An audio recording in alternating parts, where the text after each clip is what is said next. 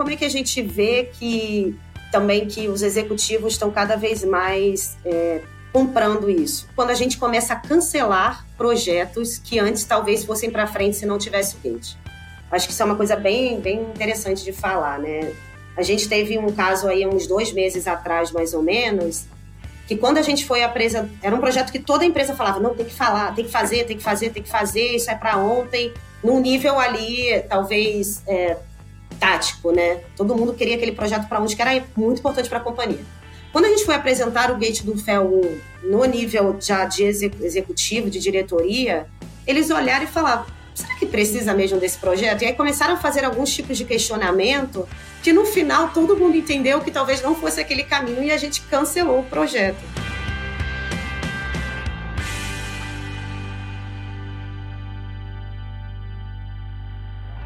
Olá, amigos do Capital Projects Podcast. Eu sou o André Schoma estou aqui para mais uma conversa aberta sobre os desafios da gestão de projetos de capital. Nós sabemos como trazer a implementação do FEL para dentro das empresas é algo complexo, é um processo que leva um certo tempo até que a organização consiga se estruturar para desenvolver os seus projetos de forma diferente. E para comentar sobre um case real de implantação de práticas de FEL, eu tenho o prazer de contar aqui com a Natália Bastos hoje nesse episódio. A Natália é gerente de engenharia na Nitro, ela é certificada em gestão de projetos, em certificação PMP, Black Belt, PSM1, é profissional com mais de 10 anos de carreira, desenvolvida principalmente na área industrial, engenharia de processos, projetos, planejamento e excelência operacional. Atualmente lidera a equipe de gestão e execução dos projetos de engenharia de capital e, juntamente com a equipe de planejamento e de PMO, vem implementando a metodologia FEL na Nitro. Natália, seja muito bem-vinda ao Capital Projects Podcast. Oi, André, bom dia. Bom dia a todos. É, boa tarde, boa noite, né? Dependendo do horário que vocês estão assistindo. É, primeiro, eu queria agradecer a oportunidade de estar nesse podcast. Você sabe que eu sou uma super fã do trabalho que vem sendo desenvolvido né, por você. Acho que esse podcast é super necessário porque a gente tem muito material, muita discussão sobre gestão de projetos em geral, mas quando a gente pega projetos de capital, né, com foco em projetos de capital, infraestrutura e todo o arcabouço aí que tem em volta disso, aí eu vejo que a ainda pode desenvolver muito e pode ter muitas trocas, né? Então, o podcast é sensacional para a gente fomentar isso no mercado e também na academia. Obrigada mais uma vez, André. Ah, eu que agradeço. Esse é o propósito do canal, justamente poder trazer um conteúdo mais focado, que eu sentia muita falta de ver, e poder contar com profissionais como você, que estão aí nas trincheiras, implantando projetos, desenvolvendo projetos. Isso é muito bacana porque esse conhecimento ele vai sendo espalhado na comunidade. Sabemos que tem vários profissionais que têm a mesma dificuldade, têm os mesmos desafios e que podem aprender com os conteúdos que a gente tem aqui no canal. Natália, e para que o nosso público possa conhecer um pouquinho mais sobre você, conte um pouquinho, de maneira resumida, a tua trajetória de carreira até aqui. Claro, é, vamos lá. Então, eu tenho uma formação bem técnica, né? Eu me formei em engenharia ambiental na UFRJ cerca de 10 anos atrás. Mas desde o início eu sempre gostei de trabalhar muito com projeto, né? A gente sabe que independente da, da área e da formação que a gente tem, projeto é uma coisa que está presente 100% do tempo. E aí, desde, desde, essa, desde que eu comecei a ingressar no mercado de trabalho, eu sempre fui para a área fabril. Eu sou realmente bem apaixonada por, por indústria em geral. E aí eu tive a oportunidade de começar a trabalhar com projetos de melhoria contínua, muito focada em, em ser em mentoria né, de projetos na indústria, também fazer projetos que traziam redução de custo, eficiência operacional.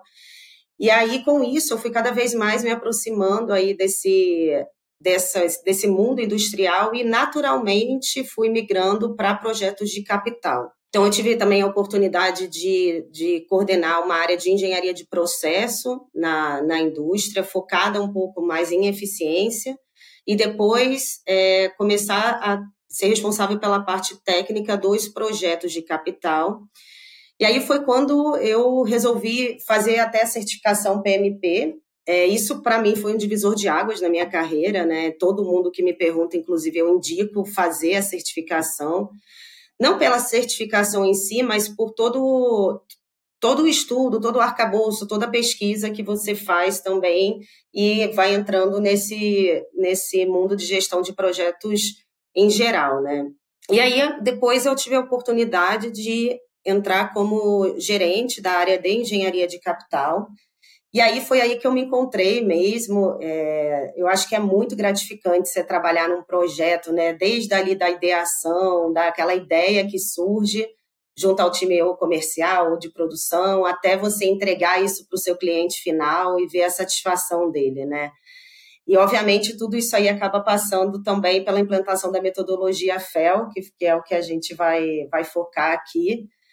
Mas aí agora eu tenho, estou com bastante oportunidade de estar trabalhando com planejamento também, com todos esses aspectos que envolvem um projeto de engenharia, né? Qualidade, gestão de contratos. A gente acaba sendo bem multidisciplinar e olhando um pouco de cada uma dessas áreas para poder entregar projetos que sejam é, estratégicos para a empresa, né?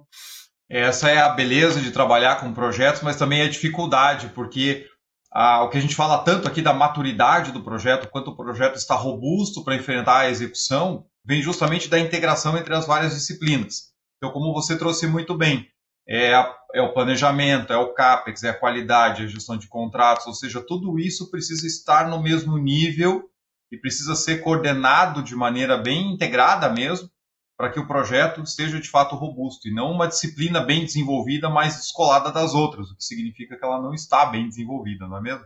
Perfeito, exatamente.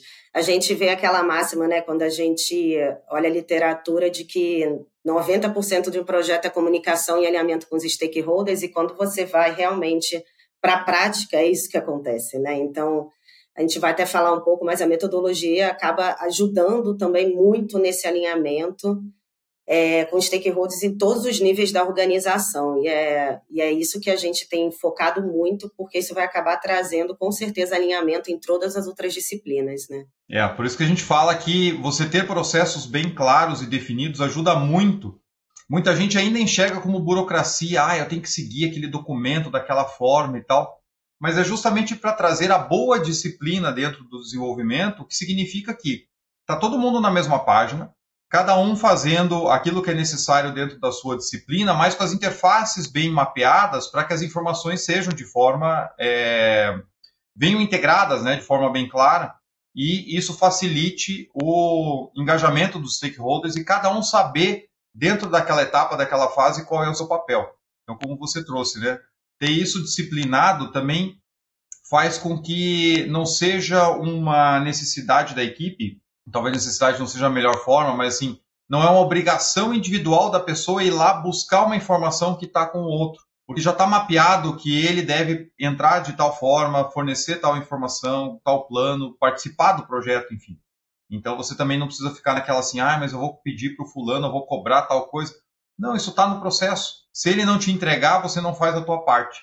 E isso já está mapeado, né, faz parte da governança. Com certeza. Nossa, isso que você falou é, é fundamental, né? A gente, como a gente tem um portfólio de projetos, né, de mais de 100 projetos, temos diferentes gerentes de projeto também aí, junto com a equipe de planejamento e a equipe técnica que lidera esses projetos. Se a gente não tiver uma padronização ou um guia, né, do que, que esse gerente de projeto, para onde que ele tem que seguir, realmente a gente não vai ter um, um, portfólio bem sucedido, né? A gente vai ter coisas pontuais, projetos pontuais que podem ser bem sucedidos, aí outros não, e aí você não consegue entender o porquê, né? E além do, da, dessa, de toda essa esse método para o próprio gerente de projeto, isso acaba entrando na organização também. Então, lá no começo, né, quando a gente começava, ah, vamos ter que fazer, primeiro ponto de tudo, coleta de requisitos para um projeto, para a gente saber de onde que a gente está partindo nossas primeiras reuniões que a gente marcava com as áreas clientes, ninguém aparecia, né? A pessoa, ah, isso aí deve ser isso aí não é importante. O que eu quero é o projeto feito aqui na minha área. Qual é o cronograma, né? O pessoal só quer saber isso. Qual é o cronograma, quanto vai custar e quanto que a gente entrega.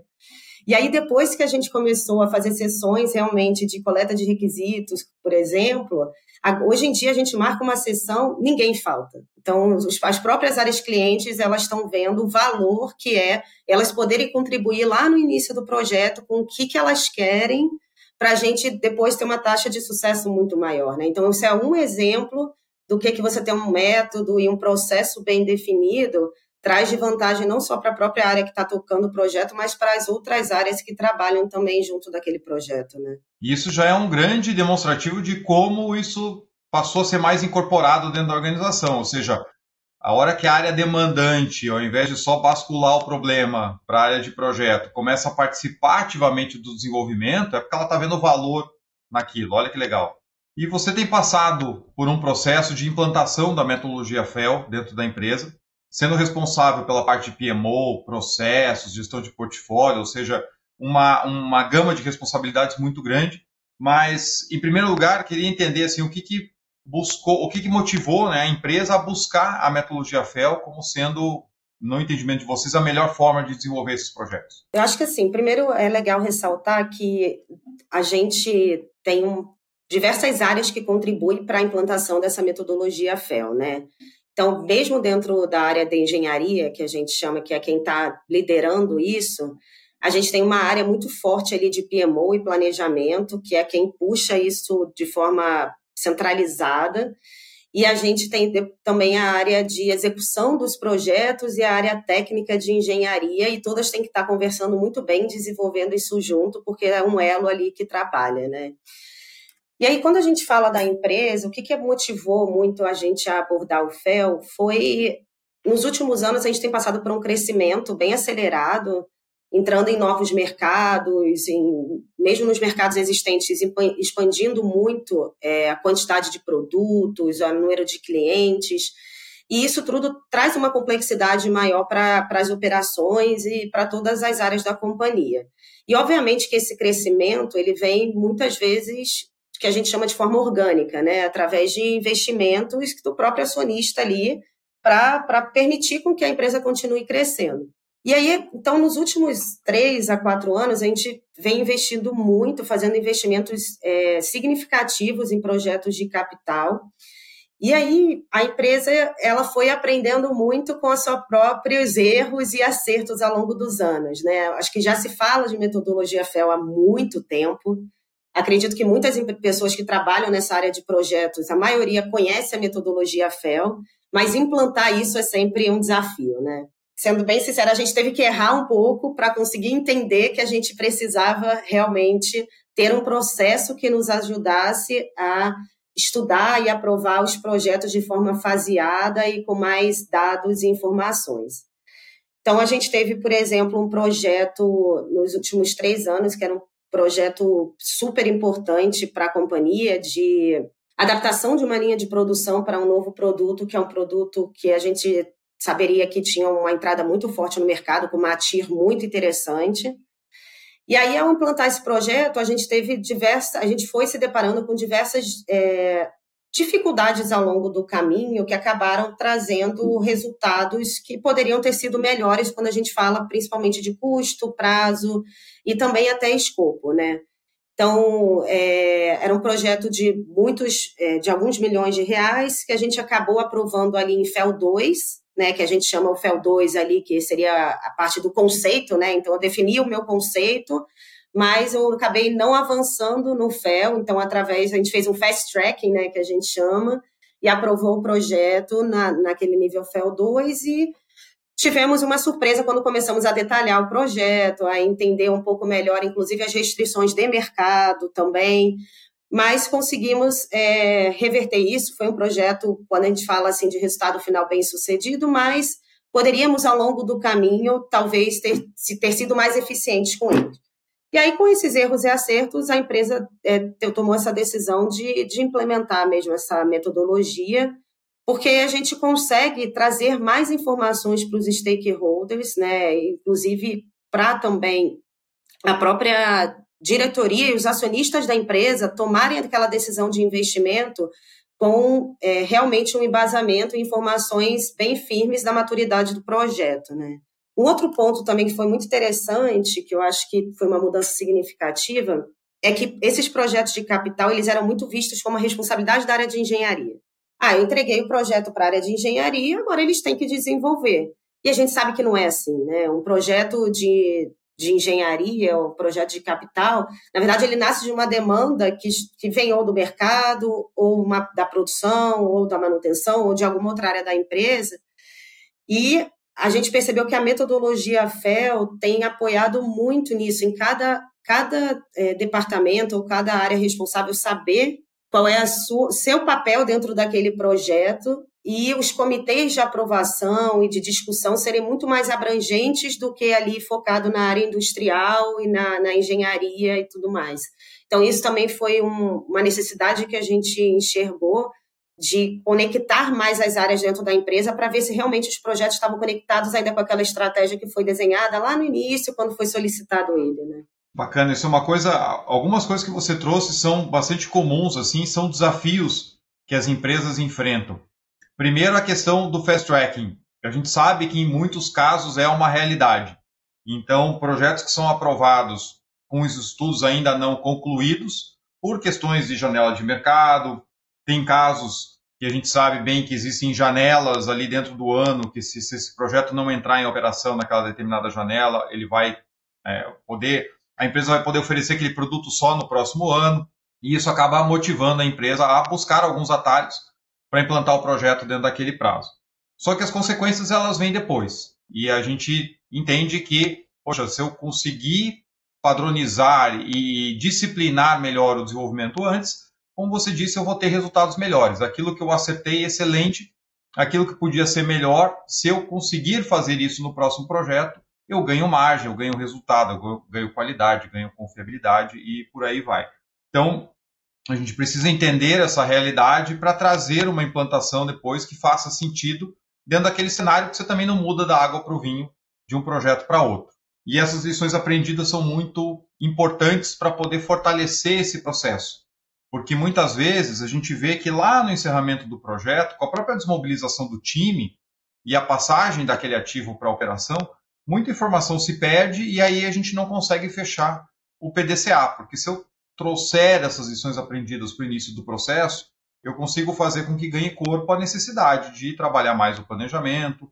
Antes disso, a parte de levantamento de requisitos, que você já comentou, para que aquele ativo seja feito da melhor forma para quem está demandando.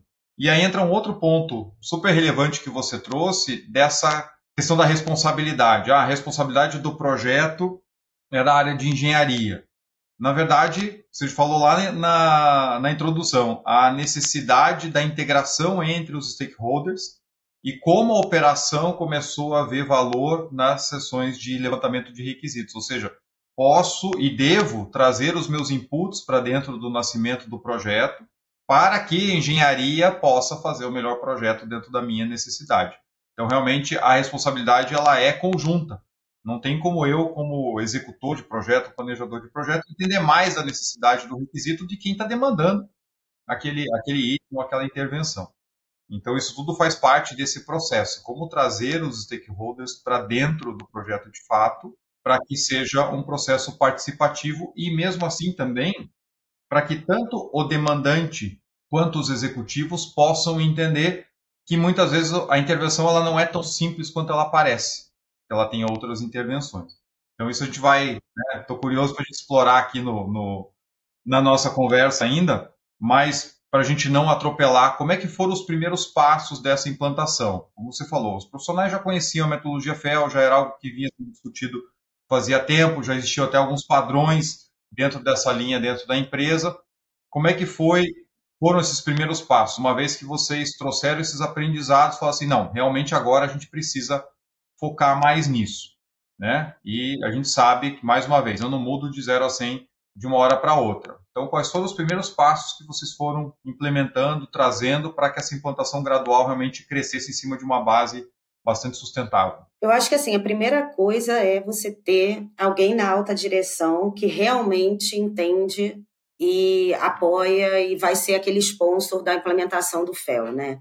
Acho que sem isso, nenhum dos passos seguintes adianta. Então, é, nós tivemos um, uma mudança né, de, de até de diretoria, de gerência, e isso trouxe muito gás para a implementação.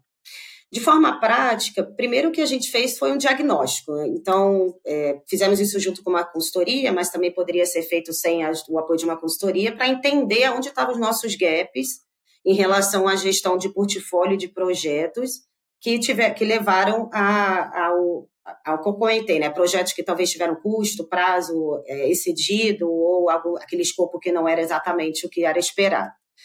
Então, esse diagnóstico ele mostrou claramente que não tinha uma rotina estabelecida para garantir que os projetos fossem aprovados de forma faseada. E aí, com isso, a gente começou a fazer benchmarking, né, com a própria consultoria e também com outras é, indústrias, para ver o que, que era aplicado no mercado. Porque também, quando você olha o que a literatura e o que tem ali de, de FEL, é uma realidade. Quando você vai implantar, muitas vezes podem ser que empresas adaptaram isso para é, ser mais, mais é, prático de, de forma clara. Né? A gente sabe que tem aqueles desafios, como você comentou, ah, eu preciso colocar esse produto rapidamente no mercado. Tá bom, mas como é que eu vou fazer isso com o FEL, garantindo que esse projeto vai ser aprovado de forma faseada? Então, a gente fez muito benchmarking, e aí partiu até para a criação é, da metodologia, né, de como é que seria esse, essa, essa implantação na Nitro.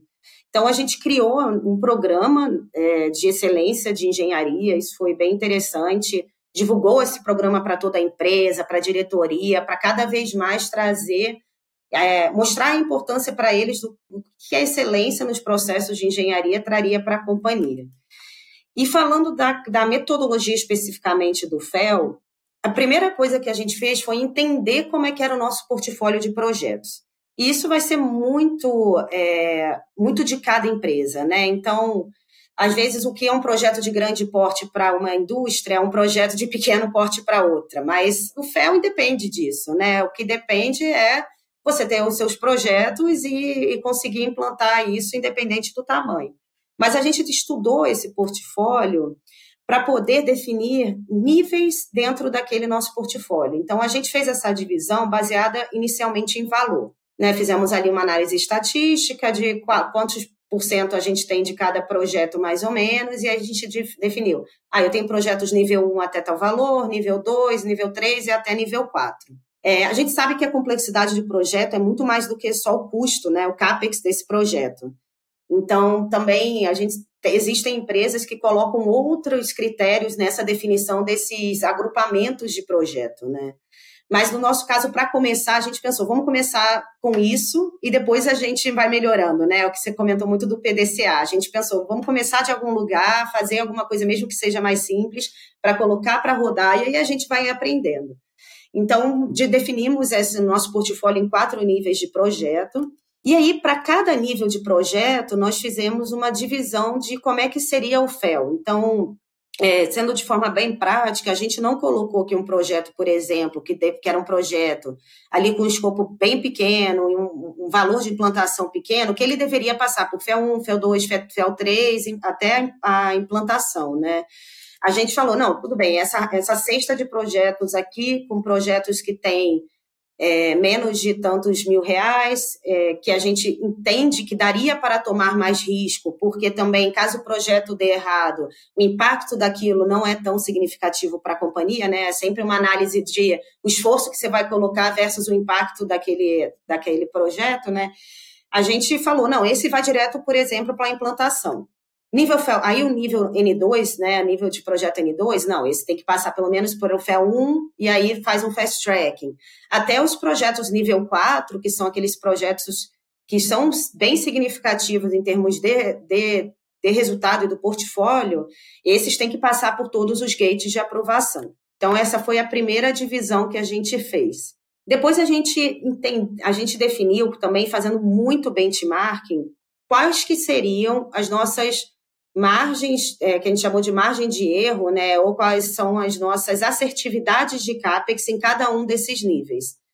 Porque a gente, obviamente, sabe que à medida que você vai andando no FEL, a sua assertividade vai aumentando, né? E a sua incerteza, quando a gente fala tanto de é, CAPEX, quanto a gente fala de cronograma, ela vai reduzindo. A sua incerteza vai reduzindo e a assertividade vai aumentando.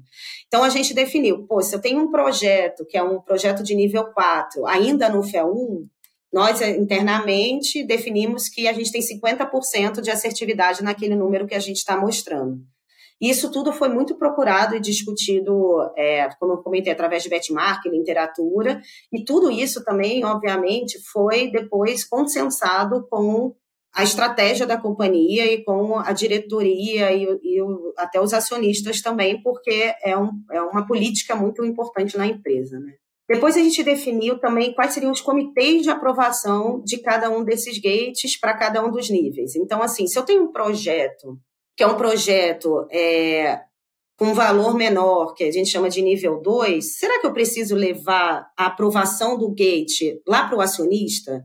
A gente entende que não, né? Então, a gente entende que ele deveria, por exemplo, ser aprovado num nível de diretoria, na é, diretoria, por exemplo, industrial, com a diretoria de segurança e a diretoria da área cliente, que pode ser, por exemplo, a área comercial.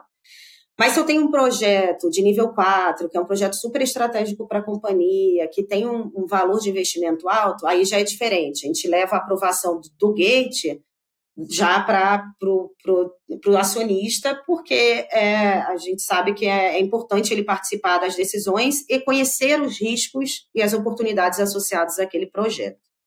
Então, essa também foi uma definição que a gente fez para definir o processo. Aí sim, a gente foi fazer efetivamente o que a gente chamou de book do FEL. Então, quais são os documentos entregáveis claros que eu tenho para cada um dos gates de aprovação? Então, por exemplo, ah, quando eu estou ali no, no que a gente chama de FEL 1, eu não vou pedir um cronograma efetivamente do projeto com todas as atividades. A gente, o que a gente tem que apresentar é um, uma lista de marcos da, daquele projeto. E aí, à medida que você vai avançando, esse cronograma vai ficando cada vez mais detalhado. Então, a gente definiu muito, muito claramente, assim, quais eram as análises e documentação que cada, cada nível deveria apresentar e um índice final daquele, daquele gate, né? Então, isso é, um, é um, uma boa prática que é muito trazida pela IPA, né? De ter ali um índice final do FEL. Então, a gente responde todo aquele questionário e fala, ah, esse aqui teve uma nota de FEL de 70%. Será que a gente vai levar isso já para o próximo para aprovação do gate, para partir para a próxima etapa ou não. Caso não tenha uma nota mínima, a gente volta com o gerente de projeto para ele rever aquela documentação ou aquele gap específico para tá, até estar tá tudo alinhado para a gente poder levar para frente.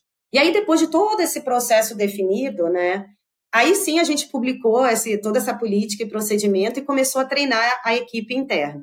Acho que vale ressaltar também que esse processo ele foi desenvolvido muito com o conhecimento das pessoas, né? Eu acho que isso é um, um ponto assim muito importante, que é, não adianta também você chegar de um dia para o outro na sua equipe e falar, gente, a partir de manhã todo mundo tem que usar o FEL, é isso aqui, toma, lê essa política aqui que a gente fez esse procedimento de 50 páginas e vamos, pra, vamos, vamos embora sair aplicando. Não é bem assim. Então, o que a gente tentou fazer é envolver muitas pessoas que já estavam ali dentro nessa, nessa criação, porque a gente vê que a nossa equipe é uma equipe muito rica de conhecimento, né? Tem profissionais ali, profissionais com mais de 30, 40 anos de, de experiência na área de engenharia, de projetos assim de bilhões de reais. E aí a gente foi usando todas essas lições aprendidas do, do próprio pessoal de planejamento, o pessoal de engenharia, o pessoal de coordenação e gerenciamento dos projetos, para criar isso em conjunto. Então a gente publicou isso, treinou a equipe interna. É, esse treinamento, né, quando a gente fala da equipe interna de engenharia, ele foi focado muito, muito nos gerentes de projeto, que são aqueles caras que vão tocar o bumbo e vão ser os grandes é, os grandes guardiões da metodologia, mas, obviamente, toda a equipe que, que, que, apoia, que dá o suporte, que também lidera o projeto como a equipe técnica e a equipe de planejamento, controle de CAPEX, eles também têm que estar super por dentro, também foram treinados é, nisso, né? E a, o pessoal tem que comprar, porque são eles que estão ali no dia a dia, né? Se não adianta a gerência querer implantar um negócio, se no dia a dia ali do projeto, cara, ah, esse documento aqui não, não é tão necessário, ou, faz, ou fazer de qualquer forma também só para preencher, né? Então, é, isso daí foi, é um grande trabalho de mostrar o porquê que isso traz benefícios, né? E aí a gente começou também a divulgar isso para a empresa. Então, por exemplo, na empresa a gente tem uma rede social interna, começamos a postar na rede social. Gente, vocês sabem o que é metodologia FEL, qual é o benefício? A gente também tem, um que, tem uma coisa muito legal lá que chama que são as reuniões gerais mensais, na qual toda a empresa participa. Então, a gente também pegou um mês específico para falar de metodologia FEL e a implantação desse programa, por que, que isso traz benefícios para a empresa. É, e começou a, a, disseminar esse conhecimento mesmo. E, por final, a gente começou a aplicar num projeto piloto né, é, essa, essa metodologia. Mas é engraçado que a implantação foi mais rápida do que a gente imaginava. A gente falou, não, vamos fazer um projeto piloto e a gente vê como é que vai ser. Só que aí, no dia a dia, os outros projetos já começaram a demandar isso, porque o pessoal começou a ver o benefício. Então, daquele, de um projeto piloto que a gente vai fazer, a gente já está já tá fazendo em vários projetos é, que sejam projetos estratégicos, está sendo demandado pelas próprias pessoas, né? Então, a implantação foi até mais rápida do que a gente imaginava. Olha que legal, né? Quando você vê que o processo é bem compreendido pelas pessoas, como a turma vai, vai abraçando, eu vou querer saber um pouquinho mais dessa parte, mas só um pouquinho antes. Olha só como isso é importante, pessoal. Você que está nos assistindo, está nos ouvindo aí. Como a Natália trouxe um passo a passo muito claro de começar de fato pela base, você entendendo o portfólio. Então, primeiro vamos olhar a carteira e vamos entender, porque eu não aplico a mesma solução para todos os projetos. Então, aqui no caso, ela comentou, foram divididos em quatro níveis. Tem projetos pequenos que vão continuar sendo feitos com um nível de estudo menor. Por quê? Porque não exige isso, não exige todo um detalhamento antes de você tomar a decisão. São intervenções menores junto à operação que você consegue chegar lá e fazer com o nível de assertividade adequado. E eu vou focar os recursos aonde? Naqueles projetos mais complexos, naqueles que demandam passar pelos gates de maneira bem clara para garantir que o risco está sendo tratado ao longo desse desenvolvimento para que eu possa ter o máximo de benefício daquela oportunidade. Então, estudar o portfólio, personalizar o modo de fazer de acordo com a sua realidade, do seu tipo de projeto dentro da sua empresa. Claro, respeitando os guidelines principais, que são aqueles que nos protegem o investimento. Mais uma vez, eu falo aqui várias vezes que a gente não faz o FEL para o projeto ficar bonito. A gente faz o FEL para o projeto ser é, o ter o resultado que a gente precisa dentro da organização, com riscos controlados. Não é um projeto sem risco. Não é um projeto perfeito, mas você tem os riscos controlados. Envolver e treinar as pessoas para que você possa uniformizar a maneira de fazer e o seu próprio entendimento e também valorizar a experiência de quem já está lá. Você tem uma equipe que conhece de planejamento, que conhece de engenharia, que conhece de processo, que conhece de implantação. Então, traga isso para dentro dos processos também, envolva essas pessoas, porque é o melhor que você pode ter. Você desenvolvendo aquela solução que é específica para sua empresa, trazendo o melhor de conhecimento que você já tem dentro e aquilo que eventualmente precisar você busca fora. Mas não deixe de valorizar aquilo que você tem, porque tem muita experiência dentro de casa.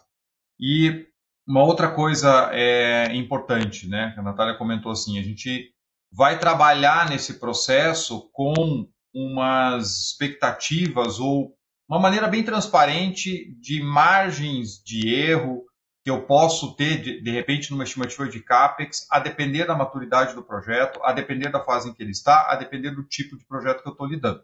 E aí uma coisa muito importante, porque você sempre vai partir de alguma referência, normalmente a gente busca alguma coisa de mercado tudo mais, como a Natália comentou, e aí com o tempo, o que, que o PMO precisa fazer? Precisa trazer esses resultados reais lá do final, para o início do processo, para a gente ver, opa, eu estimei aqui, eu sabia que para esse tipo de projeto, a complexidade do escopo, eu estava lidando aqui com o risco de, de repente, trabalhar o, o CAPEX aí é, mais 20%, por exemplo. Tem uma margem aqui. E aí, cheguei lá no final, como é que foi? Foi melhor que isso? Foi pior que isso? Porque aí você começa a trazer o conhecimento real da sua prática.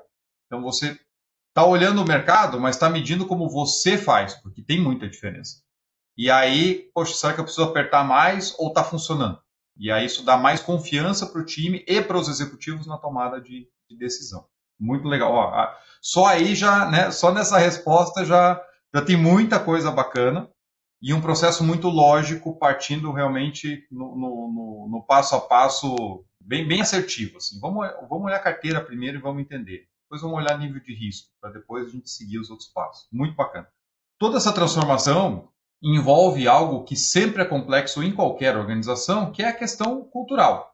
Você tinha uma forma de fazer, normalmente também, nesse caso, quando a empresa busca melhorar seus processos, isso ocorre muito por conta de resultados que você vem atingindo recentemente, necessidade de crescimento da carteira em pouco tempo. Então, vários elementos que acabam trazendo muito mais desafio para quem já está lá e que as pessoas muitas vezes não conseguem fazer aquilo que elas entendem que é o melhor, como a gente falou. Né? As empresas têm equipes experientes e que gostariam de desenvolver mais alguns projetos e não conseguem fazer isso por falta de recursos, por falta de tempo.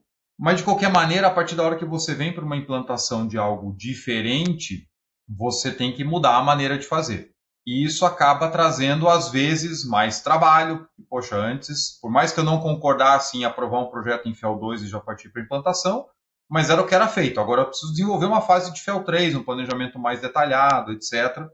E isso tudo gera, também pode gerar uma certa resistência, não porque a pessoa não quer fazer melhor, mas é porque ela já está de trabalho até o pescoço, e aí ela começa a ter mais responsabilidades ainda, e muitas vezes tendo que lidar com o processo que ela ainda não domina. É um, é um começo de, de implantação. Como é que tem sido esse processo para vocês? Porque para que de fato as práticas sejam incorporadas no DNA da empresa e não dependa tanto da pessoa ou de quem está puxando o processo, é, você precisa que essa cultura se estabeleça. Como é que tem sido esse processo para vocês? É, com certeza essa é uma das partes mais desafiadoras do processo, né? A mudança de cultura, como você comentou. É, no primeiro momento, a equipe de engenharia ela vê exatamente o que você falou, André. Ah, eu vou ter mais documentação para preencher, vou ter mais trabalho, vou ter que ter mais reunião. Então, assim, coisas que muitas vezes o gerente de projeto às vezes tomava de decisão sozinho, muitas vezes até sem perceber que ele estava tomando aquela decisão que era uma decisão bem estratégica e estava seguindo em frente, agora não, ah, vamos alinhar com os stakeholders, vamos ter mais reuniões e tal. É aquela sensação, falsa sensação de que o projeto vai demorar mais e vai, eu vou ter que é, despender muito tempo com documentação. Porém, o que, que é, na verdade, a gente recebeu muito de feedback da própria equipe, né? Como a gente passou por grandes implementações de projetos é, muito complexos isso, e muito grandes do ponto de vista tanto financeiro quanto de escopo. A própria equipe de engenharia, quando esses projetos não, não foram tão bem sucedidos quanto poderia, a própria equipe de engenharia sente, né? Então, aquele cara que é o gerente de projeto, de um projeto que no final você entregou, por exemplo, para a produção, e a produção falou: putz, olha esse projeto, tá todo errado, ou ah, não era bem isso que eu queria ou fica cheio de pendência lá no final, você não consegue encerrar o projeto. Tudo isso vai desgastando a equipe, né? Ninguém quer ter o seu trabalho aí é, entregue de uma forma que não seja bem sucedida. Então, o pessoal está vendo muito como a metodologia FEL vai nos ajudar, como equipe interna, a sermos melhores e a entregarmos aquilo que realmente os nossos clientes querem.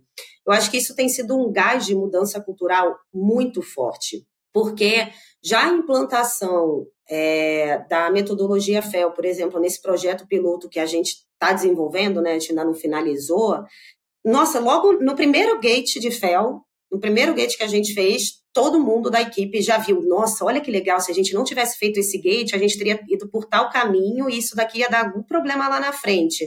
E então todo mundo já está vendo esses resultados e está vendo que, na verdade, não é um trabalho a mais, e sim é uma forma de desenvolver projetos melhores e entregar trabalhos melhores que a gente mesmo desenvolve. Né? Acho que isso é uma coisa que, que é muito forte, que a equipe tem visto com muito bons olhos. assim. Mas é muito treinamento, muita, muita conversa, né? Não só treinamento formal, mas muita conversa mesmo, é, mostrar exatamente isso que o que, que já tem trazido de retorno em outros projetos para a equipe como um todo ver que aquilo ali tá, vai trazer resultados melhores para o trabalho delas do dia a dia. Porque ninguém gosta de ficar trabalhando com retrabalho, né? Imagina a quantidade de retrabalho que você tem quando você tem um projeto que não segue direitinho a metodologia FEL. Então, quando você acerta da primeira vez, é muito, muito mais gratificante. Então, acho que é isso que a equipe tem visto. Muito bacana. Isso faz muita diferença e como você falou, todo mundo quer fazer um trabalho bem feito, todo mundo quer fazer um trabalho que seja elogiado, todo mundo quer entregar um bom projeto, entregar um bom ativo. É muito mais do que assim, foi o que foi possível fazer com os recursos que a gente tinha. Não, eu quero entregar, poxa, um negócio que realmente atenda a necessidade do meu cliente e que ele fique satisfeito com aquilo. Então isso é um driver muito importante para a mudança. E eu lembro de um de um episódio lá da primeira temporada, vou recomendar quem não ouviu, vá lá para trás, com a Letícia Sugimati falando da implantação de PMO numa empresa de mineração, onde ela trouxe um termo que às vezes o pessoal me encontra e fala disso que ainda lembra, mais de dois anos atrás, que é a gestão, gestão pela inveja, que ela falou. Então, a partir da hora que você começa a implementar os processos, os resultados começam a ser diferenciados, as pessoas se motivam por esse resultado e querem buscar para os seus projetos também. Né? Então, trazendo muito do, do feeling que você comentou. Olha, todo mundo quer fazer um bom trabalho, quer ser elogiado pelo, pelo cliente, quer entregar um bom ativo. Então, façam um bom uso disso. Né? Implantação segura, passo a passo, e essas melhorias sendo trazidas como benefícios claros dessa implantação para dar ainda mais força. Você comentou lá ah, no começo aqui da nossa conversa que os clientes muitas vezes chegavam e colocavam a demanda, olha, eu preciso disso, né? A responsabilidade passava para a equipe de engenharia e os executivos também com aquela pressa de conseguir implantar logo, porque precisavam daquilo para o resultado do negócio. Com relação a esses stakeholders que estão fora do PMO, fora da engenharia, como é que tem sido esse processo? Porque também você precisa muitas vezes disciplinar mais a entrada da demanda e também precisa é, de um suporte dos executivos, né, de, um, de um sponsorship, para que a disciplina ela seja valorizada, porque no final das contas a disciplina vai se transformar em resultado lá na frente. E se eu, como implantação de projetos, não quero ter resultados ruins e ser apontado de repente, né, como responsável, oh, o projeto não foi bem, não foi legal e tal, eu também preciso de suporte para que o projeto não atropele algumas coisas que a gente sabe que lá na frente vai dar problema. Como é que tem sido esse processo com esses stakeholders que estão fora da equipe de implantação? Perfeito, isso é, isso é bem legal também, assim. A gente vê que, assim, todo mundo falava, não, a gente precisa implementar o FEL, a gente precisa implementar o FEL, todas as áreas da empresa, né? Porque eu acho que todo mundo ouve falar que o FEL traz resultado. Agora, assim, o que isso é na prática, nem todo mundo sabia, né? Então, na hora que a gente começou a mostrar, por exemplo, cronogramas que tinham lá os gates certinhos de aprovação a cada tempo, né, e tudo mais, dá aquele susto inicial. Putz, eu vou fazer esse projeto que eu poderia fazer em seis meses, eu vou demorar um ano para fazer. Mas, é, na prática, a gente, o que a gente consegue ver, né, o que eles já estão percebendo, é que a gente, isso daí realmente é uma falsa impressão que você vai gastar mais tempo no projeto. Então, eu acho que de novo, vou trazer as lições aprendidas, né? Olhando para projetos passados, a gente olha que, assim, ah, projetos que a gente achava, não, vamos fazer, aprovar lá em FEL 2, fazer o fast, fast tracking para ser mais rápido. Quando a gente faz uma lição aprendida desse projeto, a gente olha que, na verdade, não, a gente gastou mais e de uma forma não conhecida, né, não esperada, isso que é o pior, é, do que se a gente tivesse feito a, a implantação da metodologia. Então, primeira coisa que tem que ser, né, é realmente ter alguém na alta direção que seja o sponsor disso, porque as pressões vão existir, isso é um fato, né? Óbvio que a área, por exemplo, dando um exemplo de uma área comercial, uma área de marketing, eles querem colocar o produto mais rápido no mercado, assim, ninguém tem dúvida, é, a função deles é trazer esse resultado para a companhia, né? Então, se você não tiver uma pessoa ali lá em cima que entenda muito bem quais são os benefícios da implantação da metodologia, está fadado a, a, não usar e acabar aplicando fast track em todos os projetos, e a gente sabe que não é isso que a gente quer, né? Então, acho que a primeira questão é, é muito isso, né? É uma doutrinação ali de sempre estar tá negociando e falando, olha, se a gente for por esse caminho vai ser melhor, por causa disso, disso, daquilo. Olha os gaps que a gente está nesse projeto. A gente ainda não tem definições suficientes para seguir para uma próxima etapa. Então, tá, é muito essa questão realmente de, de ir conversando e muita negociação, vamos dizer assim, para todo mundo entender quais são os benefícios disso, né? Então, não vou falar realmente que ah, é mil maravilhas, implantamos, agora todos os projetos o pessoal está aceitando tranquilo os cronogramas. Não, não é assim, né? A gente sabe que sempre tem uma negociação. Putz, será que aqui não daria para ir um pouquinho mais rápido? Será que isso aqui. E aí, como é que a gente tem feito para tentar driblar isso? Pô, tem um projeto muito importante para a companhia que precisa realmente trazer resultado rápido. Cara, então vamos pegar, botar uma equipe dedicada, trazer um gerente de projeto dedicado, botar um planejador dedicado, que a gente sabe que, óbvio, que isso não vai fazer o projeto ir dez vezes mais rápido, mas quando uma equipe está ali olhando só aquele projeto, a gente consegue passar pelos gates de fel mais rápido.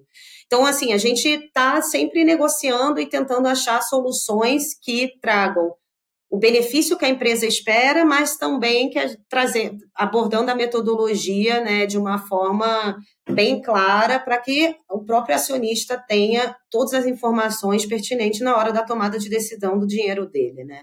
Isso é muito importante. E também uma outra coisa que a gente vê que tem dado muito resultado é uma equipe de PMO separada da equipe de execução, né? Acho que é importante falar isso. É, hoje a gente tem gerências até diferentes, e aí essa, isso está sendo muito benéfico, porque a equipe de PMO ela é, ela é muito aquela equipe que também cobra a aplicação da metodologia FEL em todos os níveis, né? Então, isso também tem ajudado muito a gente a ter mais força também para implantar e garantir que os projetos vão seguir aquilo e que eles vão estar alinhados com a estratégia da empresa. É, como é que a gente vê que também que os executivos estão cada vez mais é, comprando isso? Quando a gente começa a cancelar projetos que antes talvez fossem para frente se não tivesse o gate. Acho que isso é uma coisa bem, bem interessante de falar, né? A gente teve um caso aí uns dois meses atrás, mais ou menos, que quando a gente foi apresentar, era um projeto que toda a empresa falava, não, tem que falar, tem que fazer, tem que fazer, tem que fazer, isso é para ontem, num nível ali, talvez, é, tático, né? Todo mundo queria aquele projeto para onde, que era muito importante para a companhia. Quando a gente foi apresentar o Gate do FEL 1 no nível já de executivo, de diretoria, eles olharam e falaram, será que precisa mesmo desse projeto? E aí começaram a fazer alguns tipos de questionamento que no final todo mundo entendeu que talvez não fosse aquele caminho e a gente cancelou o projeto. Então, isso acho que para a diretoria, para os acionistas, também dá um gás na hora deles entenderem que aquilo é importante, porque eles veem o quanto que aqueles milhões de reais que seriam gastos podem ser gastos numa outra coisa que vai trazer muito mais retorno, né? Então, acho que isso também foi um exemplo bem interessante de como a gente começou a ganhar mais a, a confiança aí da, dos executivos. Olha como é outro exemplo importante, porque a gente tem culturalmente, isso é global, tá, gente? A visão de que a hora que eu cancelo um projeto num portão de FEL, ou qualquer momento que seja, é, eu estou desenvolvendo aquele projeto e a empresa resolve cancelar, parece, para a percepção de todos, inclusive para os executivos que tomam a decisão, uma parece que aquilo foi um fracasso. Poxa, eu não consegui fazer com que meu projeto fosse bom o suficiente para seguir. Agora, como é que tem que ser a nossa leitura? Na verdade, é o inverso. Cancelar projetos é sinal de maturidade do sistema. É sinal que o teu processo está funcionando. Porque a gente sempre vai ter muito mais oportunidades do que recurso para fazer e nem todos os projetos que parecem bons são bons de fato. Então a gente deveria, na verdade, cancelar muito mais projetos do que implantar projetos. Só que isso é difícil, porque, como muitas vezes o, o grau de maturidade no desenvolvimento ele é baixo, os projetos, eu falo isso bastante aqui, um projeto mal definido ele parece muito mais atrativo do que um projeto bem definido, porque a gente acaba sendo muito bom em fazer estimativas daquilo que a gente conhece. Então, quando o escopo do projeto está um pouco indefinido, quando eu não estudei adequadamente, quando o meu cronograma está mais macro, significa que eu conheço menos a respeito daquele projeto do que eu deveria. E por mais que eu coloque margens, contingências, elas nunca são suficientes para cobrir aquilo que você poderia ter identificado e estudado, mas não fez. Porque se fosse assim, gente, era só colocar contingência, colocar margem, todo o projeto dava certo. E a gente vê que, na verdade, esse ponto de partida ele é muito aquém daquilo que é necessário em termos de valor, em termos de prazo. Então, como eu naturalmente na indústria em geral defino pouco os projetos, eles parecem mais baratos e mais rápidos do que a realidade. E aí fica difícil cancelar, porque ele é muito atrativo em relação ao business. Agora, lá na frente, quando eu termino a implantação, eu olho para trás e digo assim, se eu soubesse que ia ter tudo isso, que ele ia custar tão caro e trazer uma série de problemas, eu não tinha feito. Mas uma vez que eu decidi ir em frente, aí sim, a partir daquele momento, a melhor coisa é terminar o projeto para que ele comece a gerar algum resultado, ainda que não seja o esperado, porque senão aí eu perdi 100% do investimento. Mas, como a Natália trouxe aqui, a partir da hora que você começa a cancelar projetos, é sinal que o teu sistema está funcionando. Porque sempre vão ter projetos ali que ou não são tudo aquilo que aparentam, ou não são melhores que outras oportunidades que você tem que estão concorrendo pelo mesmo capital e pelo mesmo time. Então, vejam só que isso é muito importante a gente ver nesse processo de transformação. Matar projetos é uma coisa boa quando o processo funciona bem.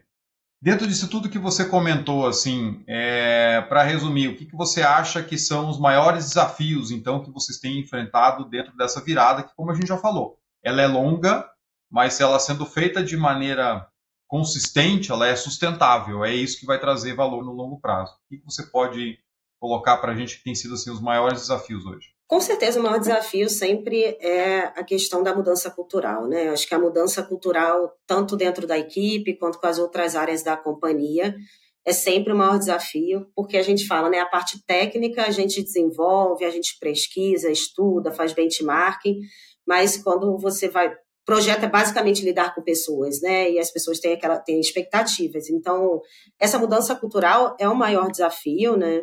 E até para falando um pouquinho que você comentou de cancelar projeto, eu acho que isso também foi um desafio, porque isso foi bem interessante. Quando a gente foi implementar a metodologia, a gente pensou assim: ah, será que a gente faz isso nos projetos que estão começando agora? Ou a gente faz isso em projetos que já estão em curso? E aí a gente decidiu fazer isso para projetos que já estavam em curso, para o portfólio em curso. Porque, gente, a hora de cancelar projeto é a hora ali que o projeto ainda está, né? Você ainda não comprou as coisas até. Então, quanto a gente sabe que quanto mais o projeto vai andando, maior é, menor, maior fica caro, mais fica caro o risco de mudança, né? Porque quando a gente muda, mais caro fica. Então a gente resolveu fazer isso. E aí isso levou a uma enxurrada de cancelamento de projetos. Então, isso para os clientes internos foi muito difícil, porque a gente falou assim: sabe aquele projeto que a gente estava implantando? A gente não vai mais implantar. Ele falou, mas como? É super importante e tal. Aí, quando você começa a fazer a pergunta para ele, mas por que é tão importante? Ah, o escopo é só esse mesmo? E aí as, as pessoas foram começando a entender, é, realmente, talvez não esteja tão bem definido. Então, a gente teve uma mudança do portfólio muito grande, assim, é, no meio do ano. Isso trouxe bastante dor de cabeça, no sentido de expectativas internas porque a gente falou, cara, esse projeto não faz sentido, vamos parar, ou esse daqui faz muito, vamos colocar na frente, né? E esse também foi um desafio, é, lidar com essas frustrações da, da nossa equipe e dos clientes sobre os próximos passos de alguns projetos que já estavam em andamento. E aí a expectativa, obviamente, é que o portfólio do próximo ano já nasça de um jeito muito mais coeso e, e que cada vez mais esses desafios fiquem mais leves, né?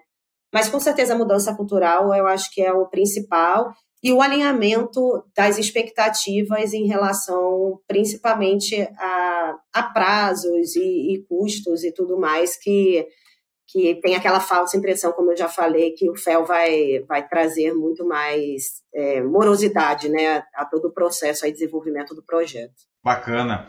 E mesmo vocês estando num processo de implantação ainda, como a gente tem falado aqui, é uma jornada longa. Vocês, você comentou de alguns resultados que você já conseguiram obter, né? O que, que você pode trazer para a gente em termos de resultado é, desse, desse processo de implantação? Nossa, a gente já consegue ver vários resultados. Então, primeiro, eu acho que é a satisfação do acionista e da alta direção em ver que aquele, aquele dinheiro que a gente tinha no portfólio está sendo usado de uma forma muito mais assertiva para a companhia. Então, quando é, que nem a gente vê quando teve cancelamento ou entrada de outros projetos, ou ah, algum projeto não está pronto para passar para o próximo gate, isso já traz um resultado absurdo, absurdo ali de, de relação a, ao retorno desses investimentos, né? Além disso, um outro resultado que a gente tem enxergado de forma muito clara, né, que eu também já comentei, é a maior satisfação do nosso cliente. Apesar daquele momento inicial dele ficar, nossa, vai cancelar, ou ai, vai ter que fazer milhões de reuniões adicionais, você vê a diferença do nosso cliente interno agora nas discussões que a gente tem dos projetos em andamento, porque ele se sente totalmente parte, desde a coleta de requisitos até também comentários ao longo de todo o desenvolvimento do projeto, essa participação ativa. Então, é muita satisfação você entregar um projeto para uma área e ver que aquilo ali era o que, o que a, a área queria mesmo de resultado, né? Então, essa satisfação dos clientes internos também é algo que a gente já está observando. Isso é unânime? Óbvio que não, também, né? Tem áreas que embarcam muito mais fácil com você, tem áreas que são mais resistentes. Mas, em geral, a gente tem visto que essa satisfação com a área da engenharia tem melhorado muito. E, obviamente, isso traz também mais gás para as pessoas que trabalham na própria área de engenharia.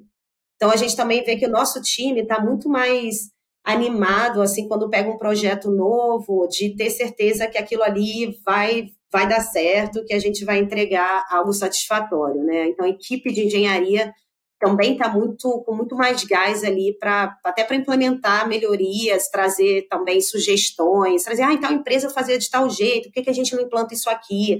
Então, ver esse movimento de mudança está fazendo com que a gente mude, isso também é legal. A implementação do FEL está fazendo com que a gente se torne mais excelente em várias outras questões dentro da área. Então, putz, eu vou implementar, eu implementei o FEL, falei que tinha que ter é, um cronograma desenvolvido por Marcos e depois ele vai cada vez mais detalhando as atividades. O que, a gente percebeu? Que a gente tinha que fazer um book de planejamento. Então, isso está levando a gente a ser melhor em várias outras coisas e várias é, disciplinas que acabam entrando no FEL e puxado pelo FEL. Eu acho que isso também é um resultado que está sendo bem interessante já para a gente. Bacana. Uma coisa vai puxando a outra, como você falou. Né? O processo ele vai ficando mais disciplinado, isso vai animando a turma, assim, poxa, agora eu posso sentar para fazer um planejamento melhor, as pessoas estão valorizando o resultado, isso é percebido pelos clientes, é percebido pelos executivos. Então, realmente, a gente vai entrando numa, num processo muito positivo e que também tem um papel fundamental do PMO de trazer esses benefícios à tona, deixar claro para as pessoas, né, para dar essa visão de que as coisas, né, os passos estão indo no, no, caminho certo. E isso vai gerando esse, esse sentimento positivo. Muito bacana. Natália, um case muito interessante. A gente podia ficar por horas aqui falando dos detalhes, dos desafios, dos resultados, mas a gente já tem bastante coisa legal aí para o nosso público entender um processo por dentro, como é fazer, como é, como é mudar uma organização de dentro para fora, que é muito bacana. E no final, sempre peço aqui para os nossos convidados deixarem dicas para o nosso público, e nesse caso específico, eu vou pedir ainda em cima do case, né? Que dica você deixa para os outros profissionais que estão nos acompanhando aqui, que estão enfrentando ou pensam em enfrentar esse mesmo desafio? Como melhorar a maturidade do desenvolvimento dos projetos dentro da minha organização, é, pelos olhos de quem está fazendo isso e já está trazendo resultado? Acho que a primeira coisa que eu falo assim é a necessidade de ter um sponsor, né? Acho que isso é uma dica bem importante. É, ter um sponsor ali na alta direção que vai brigar pela, pela metodologia, com certeza é algo que faz diferença na hora da implantação e no sucesso da implantação. É, o que a gente vê também, assim, que, que foi bem sucedido, é a questão da participação da própria equipe na elaboração e nessa mudança cultural. Isso também é algo bem legal. É óbvio que a gente sabe que nem tudo a gente vai conseguir é, decidir em equipe ou participar 100%, porque todo mundo tem, tem seus projetos né, e as, as rotinas do dia a dia. Mas essa participação e o entendimento pela própria equipe da engenharia do quanto o FEL vai trazer de resultado para eles mesmos, isso faz toda a diferença.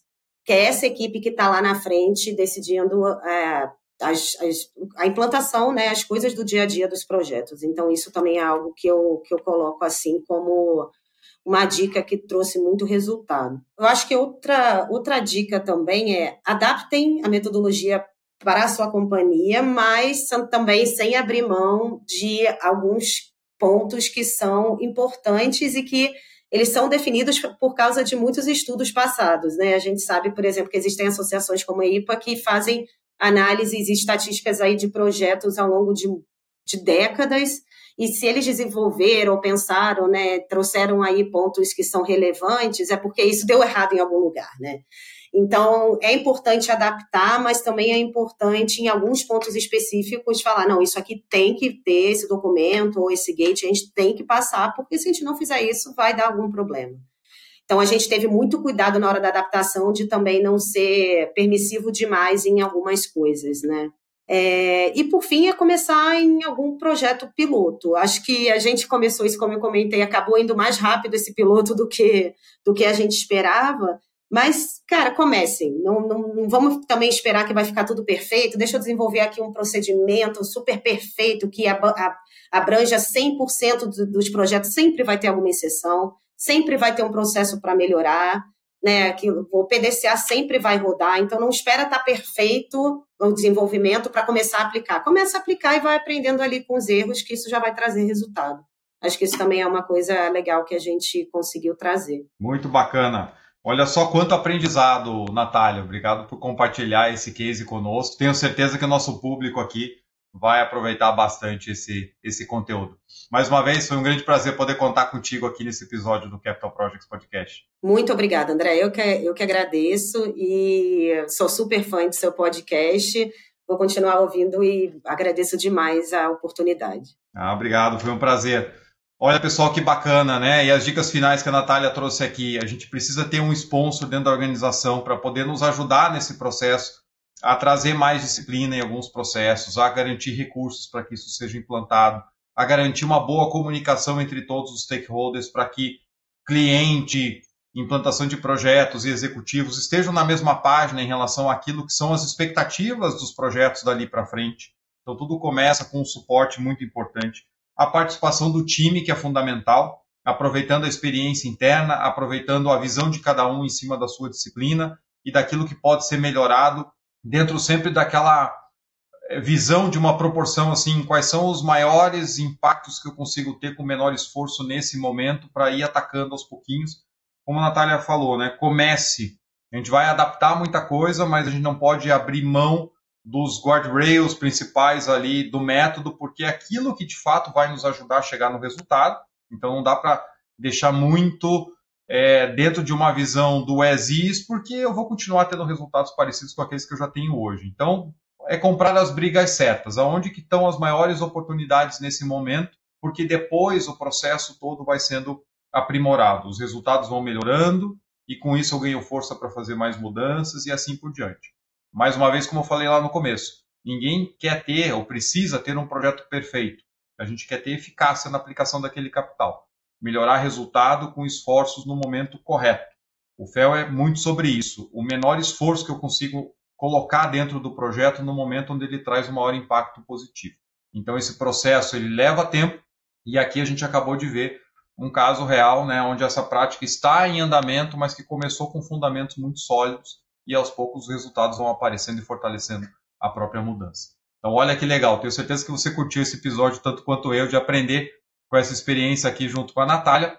Quero agradecer, como sempre, aos membros do nosso canal que ajudam a manter o canal no ar aqui, lá no Catarse, contribuindo todo mês. Eu, então faço convite para quem ainda não é membro de se filiar lá no Catarse. A gente tem planos aí a partir de R$ reais por mês. E agradecer a você que chegou aqui até o final desse episódio. Não deixe de seguir o canal, criar sempre o alerta ali no Spotify no YouTube quando tem alguma publicação para que você seja notificado.